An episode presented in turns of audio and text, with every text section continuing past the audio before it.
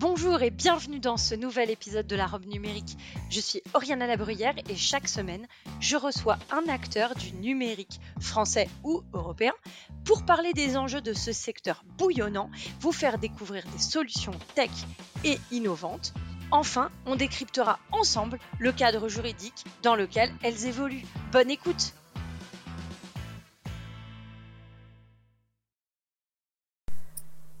Bonjour et bienvenue dans cet épisode de la robe numérique qui est un peu particulier puisque, une fois n'est pas coutume, nous sommes au FIC, donc au Forum international sur la cybersécurité. Et cette année, je dois vous dire que le nombre de participants a explosé. J'ai pas les chiffres, mais je crois que c'est ma cinquième édition et je n'ai jamais vu autant de monde dans les allées. Ce que je trouve être un très bon signal pour l'écosystème cyber, mais également pour euh, le sujet qui est euh, essentiel afin de nous protéger tous, entreprises, individus et collectivités territoriales. Alors, euh, vous allez l'entendre, j'ai enregistré deux, deux petites interventions qui feront quand même leurs 20 minutes au total, je crois, autour de deux solutions, une sur l'identification et donc la fiabilisation de l'identité sur Internet, et une autre sur une utilisation un peu particulière d'une de ce que vous faites au, quotidien lorsque vous utilisez euh, vos navigateurs web. J'espère que ça vous plaira et que ça va vous intéresser. Par ailleurs, je voudrais soulever euh, euh, un petit sujet autour du FIC cette année qui me tient à cœur, qui est autour des collectivités territoriales. voilà, très non, très présente aussi sur cette édition du FIC et je trouve que c'est très bon signe. Donc j'espère que on les verra de plus en plus et que euh, qui sait, on aura euh, des élus qui viendront au FIC découvrir avec euh, leurs services des outils numériques. Et j'en profite pour faire un petit coucou à une association des RSSI de collectivités territoriales que j'ai eu la joie de rencontrer sur le salon. Bonne écoute et à très bientôt au micro de la robe numérique. Salut Thomas, donc euh, je te reçois au micro de la robe numérique aujourd'hui. Euh, tu es directeur marketing euh, pour une société qui s'appelle Vialink. Cette société, elle fait notamment, puisque pas que, de la vérification d'identité à distance. Merci beaucoup d'être au micro de la robe numérique. Est-ce que tu peux nous dire ce, en quoi ça consiste et pourquoi on fait ça? Bah Déjà, merci Oriana d'être passé nous voir sur le, le stand OFIC. Euh, en gros, l'identité, euh, la vérification d'identité digitale, elle répond à un besoin qui est de s'assurer pour les banques, les assurances ou tout autre euh, acteur de pouvoir avoir confiance en la personne avec qui ils vont rentrer en relation. On se rend compte ces derniers temps, et c'est euh, PricewaterhouseCoopers qui en a fait une étude, que grosso modo la, le, le vol d'identité a juste augmenté de 120%, donc ça a plus que doublé entre 2020 et 2021 un petit résidu du Covid, je pense, et du fait que beaucoup de gens ont commencé à faire énormément de choses euh, en digital depuis chez eux et que finalement nos institutions n'étaient pas prêtes euh, à pouvoir correctement euh, gérer ces, ces, flux et surtout assurer une sécurité complète de, bah, de la data et des données personnelles de leurs futurs clients. Est-ce qu'on peut résumer en, en, disant les choses ainsi? C'est vérifier que la personne qui vient souscrire un crédit, un contrat, une assurance, et finalement la personne qu'elle dit qu'elle est. Et donc euh, que les documents qui sont communiqués, par exemple euh, une copie de carte d'identité, mais aussi euh, euh l'extrait euh, de des impôts, une copie euh, de bulletin de paye, soient effectivement attachés à l'internaute qui se déclare en être le titulaire. C'est exactement ça. En fait, c'est exactement le pour éviter que tout citoyen découvre 10 ou 20 ans plus tard que quelqu'un a volé, usurpé leur identité, souscrit 4 euh, ou 5 crédits à la conso euh, en son nom. Bien évidemment, cette personne n'est pas au courant, euh, n'a jamais pu rembourser quoi que ce soit et donc fiché à la Banque de France. Et ça arrive, on découvre ça au moment où nous-mêmes, on a décidé d'acheter un bien immobilier et d'avoir besoin d'un crédit immobilier, où finalement on nous dit gentiment au niveau de la banque, désolé, c'est pas possible, va falloir commencer par rembourser. Sauf qu'on n'a jamais rien souscrit. Alors ça, c'est euh, effectivement un véritable fléau. Euh, on peut citer d'ailleurs euh, le baromètre Another Way que je vous invite à aller lire pour cette année qui revient sur ce type d'attaque, parce que ce sont des attaques. Alors vous, vous faites euh, donc euh, de euh, la vérification d'identité à distance. Donc l'idée, c'est vraiment de fiabiliser cet utilisateur qui vient, ce monsieur, madame, tout le monde ou cette entité juridique qui va venir souscrire. Alors, est-ce que vous pouvez nous expliquer bah, comment ça se passe très concrètement cette solution?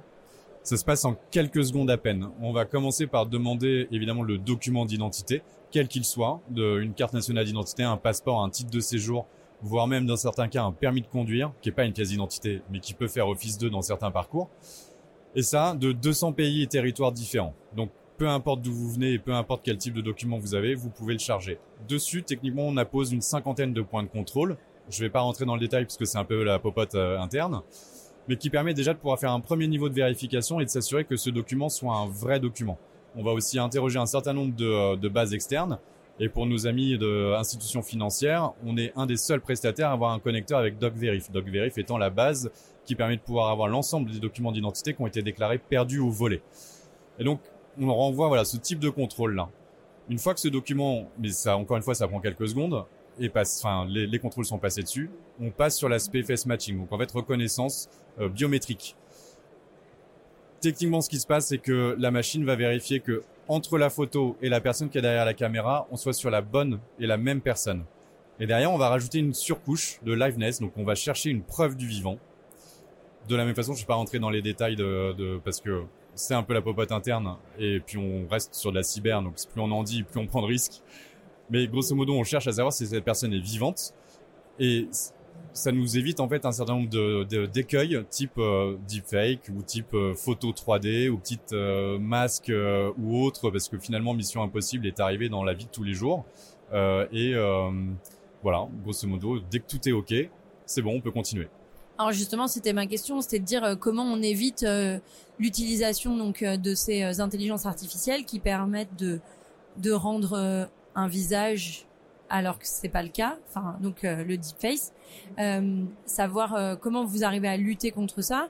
Et donc c'est euh, aujourd'hui c'est pas hyper répandu, en tout cas c'est suffisamment répandu pour mettre le bazar, mais c'est encore pas à la portée, c'est pas utilisé par Monsieur, Madame, tout le monde qui essaye de de faire des fraudes.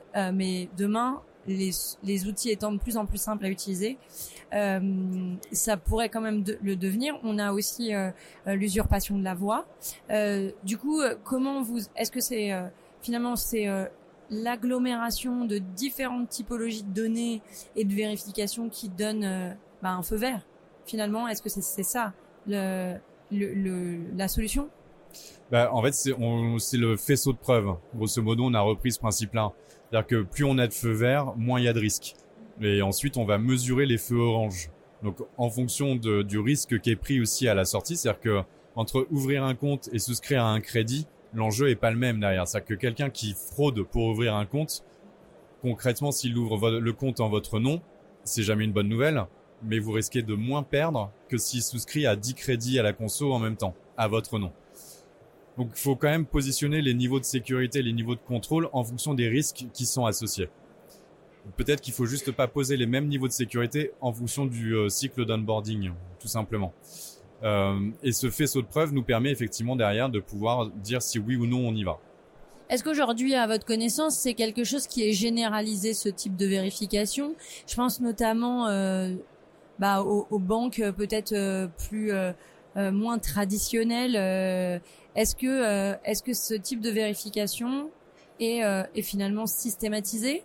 Bon, j'ai un peu la réponse à ma question, mais euh, mais c'est pour essayer de faire comprendre aussi aux gens qui nous écoutent que euh, c'est pas des cas euh, isolés, c'est c'est pas euh, c'est pas des cas. Aujourd'hui, on peut acheter des identités sur internet, sur une boucle Telegram, sur sur des plateformes de vente en ligne. ça, ça c'est une boucle qui va être ouverte pendant quelques heures et qui va être fermée. c'est payé en crypto-monnaie. Enfin, je veux dire acheter euh, le contenu euh, d'un dossier de locatif euh, que vous aurez envoyé avec bonne foi à un potentiel bailleur, finalement ça et qui est en fait un fraudeur, c'est pas un cas isolé. L'avantage des banques en ligne et qui est l'inconvénient aussi, c'est qu'en réalité, peu importe leur nationalité, on y a accès et les réglementations ne sont pas les mêmes partout dans le monde. Donc ça, c'est un des premiers points, c'est qu'effectivement, il sera sûrement plus facile d'ouvrir un compte chez N26 que Boursorama, grosso modo. Déjà parce que Boursorama est rattaché à une banque aussi qui est euh, institutionnelle. et donc va a déjà cette culture-là de mettre en place un certain nombre de contrôles. Et il y a une autre chose et une dernière chose à savoir, c'est que les, les banques en ligne, pour beaucoup, sont en réalité des fintechs qui proposent des comptes courants, et donc des, des CB, quoi, grosso modo des cartes bleues, mais elles-mêmes ne font pas nécessairement les contrôles qu'on appelle KYC, donc les contrôles réglementaires pour lutter contre le blanchiment d'argent et le financement du terrorisme, puisqu'elles sont adossées à des euh, banques euh, traditionnelles qui vont elles faire le KYC. Très clair. Donc euh, finalement, c'est pas nécessairement un, un, finalement dans la boucle de responsabilité. À un moment, on va se confronter à cette vérification en théorie, en tout cas si on a affaire à une banque euh, française à la fin, ou européenne du moins. Euh, encore une fois, euh, si la société est basée en dehors de l'Europe, les contrôles ne sont pas exactement les mêmes et il y a une perte de contrôle sur la donnée qui, est, qui transite. Mais aujourd'hui, le KYC, il n'est pas forcément fait avec des outils de, enfin, avec des outils euh, comme euh, comme Link. Aujourd'hui, il est il est pas euh, systématiquement poussé. il peut y avoir simplement un scan, une vérification de la documentation. et si le scan est de bonne qualité, ils considéreront que la personne est la vraie personne en fait. Hein. Il n'y a pas forcément. c'est pour ça ma question c'était de savoir si ce type de vérification, comme vous faites vous, avec la la, la, vérification de cohérence entre la photo, la carte d'identité, euh, le visage en instantané avec une, une, une, une, une photo qui est prise finalement dans un temps court parce que c'est pas deux heures après que vous pouvez la prendre, c'est vraiment dans un temps court donc ça nécessite que la personne soit. Euh, enfin moi je me rappelle l'avoir fait pour euh, pour euh, pour un espace euh, notamment euh, d'Ocapost, c'est assez contraignant. Il faut avoir un fond, une luminosité qui soit qui soit de qualité, et du coup ça ça ça oblige à être vraiment cette personne-là, mais euh, c'est pas systématisé. Ces, ces, ces vérifications sont pas systématisées. Alors déjà, la techno évolue, donc il y a de moins en moins besoin d'avoir un fond, de la lumière et compagnie, puisque les IA évoluent aussi sur le sujet. Et donc finalement, c'est plus un travail sur l'expérience client à ce moment-là.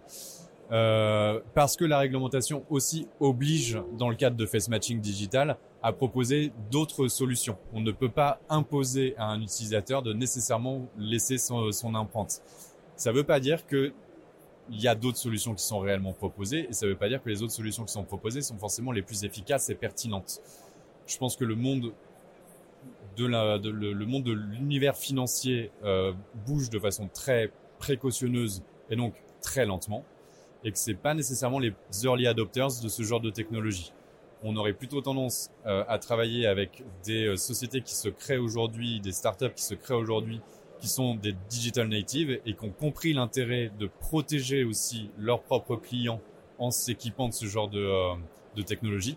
Non pas que les banques institutionnelles n'ont pas compris, c'est juste qu'elles ont un legacy de euh, système d'information tellement fort et tellement énorme, bah, quand on sait que ça tourne pour certaines encore sur de la S400, c'est juste de la folie. Mais ils sont obligés de le faire, enfin ils sont obligés de faire comme ça et de prendre petit à petit, de bien réfléchir comment on pourra incruster ce genre de choses dans leur, euh, dans leur parcours. Mais tant mieux pour nous, parce que ça veut dire qu'on a beaucoup d'années d'existence encore derrière, beaucoup de gens à convaincre, et euh, c'est ce qui aussi nous porte, puisque euh, moi je suis arrivé il y a trois ans dans la boîte, on était 45, aujourd'hui on est 100. Donc grosso modo, aussi bien en termes de people que de chiffre d'affaires, en trois ans on a fait x2. Mais c'est parce qu'il y a un marché et qu'il est porteur et qu'il y a une prise de conscience plus globale et plus générale.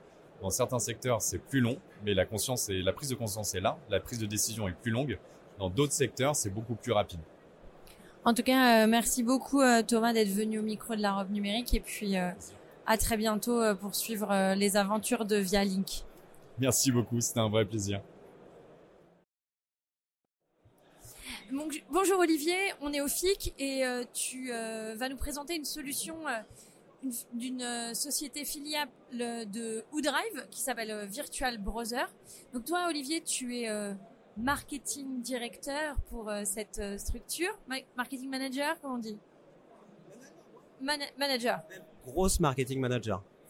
Oh là Alors, euh, Virtual Browser, pour faire court, et si j'ai bien compris ce que tu m'as expliqué, euh, ça permet de se connecter à Internet, de naviguer sur Internet en toute sécurité. Alors maintenant, est-ce que tu peux nous dire comment ça se passe? Et surtout naviguer à distance. Alors, bah, salut Oriana déjà. Euh, donc en fait, oui, on a une solution euh, française qui appartient au groupe Drive et en fait, on euh, développe une technologie qui s'appelle le RBI. Donc le RBI, l'acronyme, c'est Remote Browser Isolation. C'est une technologie qui existe depuis pas mal de temps, mais qui a été poussée par le Gartner depuis 2018. Donc il y a plutôt le vent en poupe. Et en fait, c'est une technologie qui permet d'isoler l'exécution de ta navigation web à distance. Et en fait, ce que tu vois sur ton écran, sur ton navigateur natif, à savoir Chrome, Firefox et j'en passe, c'est un rendu visuel euh, sous forme de pixels. C'est du pixel pushing ou du streaming vidéo. Donc en fait, c'est une, une, isolation complètement physique entre ta navigation web et, euh, et, le reste, et qui te permet en fait de te protéger de tout contenu à risque, type malware, euh, virus, etc. Et alors du coup, est-ce que ça veut dire que les structures peuvent l'utiliser pour permettre à leurs collaborateurs de se connecter à des sites qu'elles n'auraient pas autorisés, type Facebook, on va dire. Euh, j'ai envie d'aller sur Facebook, ma boîte veut pas que j'aille sur Facebook. Elle met ça en place et je peux naviguer. Est-ce que ça, c'est un cas d'usage, par exemple? Ouais, tout à fait, ouais. Et c'est tout l'intérêt, notamment pour euh, les entreprises qui ont tendance euh, de, base, pour les grosses structures, en fait, à interdire des sites qu'on appelle non catégorisés ou, de, ou pas de confiance. Et donc en fait, via cette technologie-là, on va pouvoir autoriser en fait euh, élargir plutôt l'accès à Internet sur des sites que initialement le collaborateur n'avait pas l'habitude de visiter. Euh, je pense par exemple à Facebook, je pense à WhatsApp euh, en ligne ou d'autres sites à risque qu'on va juger à risque. Et donc, grâce à la solution, on va pouvoir y accéder et en fait bloquer. Donc ça, c'est très important, bloquer les, les commandes de, de, contrôle en fait de l'utilisateur. C'est-à-dire qu'en fait, on va pouvoir bloquer l'upload ou le download ou même la saisie de clavier. Donc en fait, par ce fait, on va pouvoir par exemple éviter toutes les tentatives de phishing hein, qui sont assez courantes dans les corporates.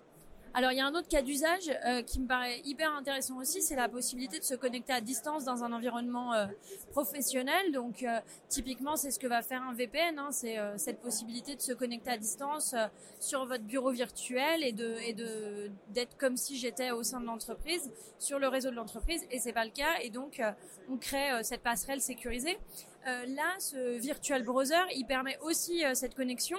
Donc, ce que tu m'expliquais, c'est que au final, je rentre une URL, je me connecte avec un login mot de passe euh, qui permet d'identifier l'utilisateur et ensuite je peux naviguer. Alors, est-ce que tu peux nous dire pourquoi c'est hyper sécurisé finalement de passer comme ça? En fait, euh, oui, comme tu le dis, ça s'inscrit en véritable alternative au VPN. En fait, le, la problématique du VPN, c'est que tu es obligé d'installer un agent. Tu es obligé de demander à ton DSI en fait de t'installer ton système pour accéder à des applications sensibles. Et en fait, avec Virtual Browser, tu auras juste besoin, donc sans agent, ni plugin installé, mais à partir de ton navigateur natif, tu auras juste besoin d'accéder via une URL et de te loguer, bien entendu.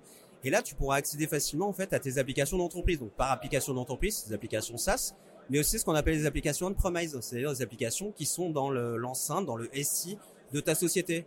Euh, ça peut être, je sais pas, des solutions de, de ticketing, du Jira, euh, du euh, et j'en passe. Et donc en fait, euh, c'est euh, une véritable alternative au VPN, c'est beaucoup plus intéressant.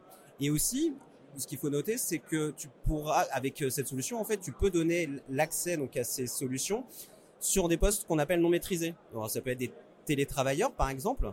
Euh, mais ça peut être aussi par exemple des sous-traitants ou des prestataires à qui tu dois donner par exemple un accès sur ces applications, mais en limitant les accès. Par exemple, tu peux limiter l'upload pour euh, un CRM que tu vas donner à un sous-traitant et comme ça, tu n'auras pas de vol de données. Donc c'est très intéressant.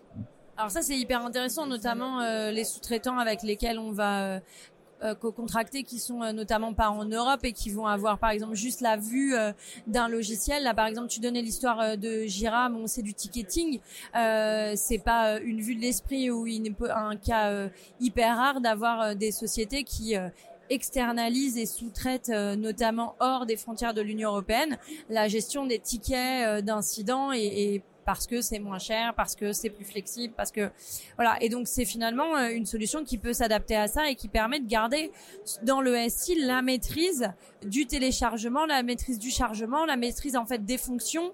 Euh, ça veut dire aussi que je peux pas faire euh, de téléchargement local de la donnée, je peux pas extraire des bases. C'est-à-dire que tout ça, j'en ai la maîtrise. Exactement. En fait, on peut très bien pour chaque site, pour chaque, chaque typologie de site, en fait, s'adapter aux règles de navigation d'une entreprise et en effet limiter les commandes d'interaction pour euh, les sites que tu viens d'énumérer, à savoir euh, les, les, les, les, les, applications euh, sensibles de, des, des sociétés. Écoute, euh, merci euh, beaucoup Olivier de t'être prêté à ce jeu dans les couloirs du FIC. C'était un vrai plaisir de que tu nous présentes euh, du coup Virtual Browser et je te dis à bientôt. Merci beaucoup Oriana, c'était un plaisir aussi. Ciao.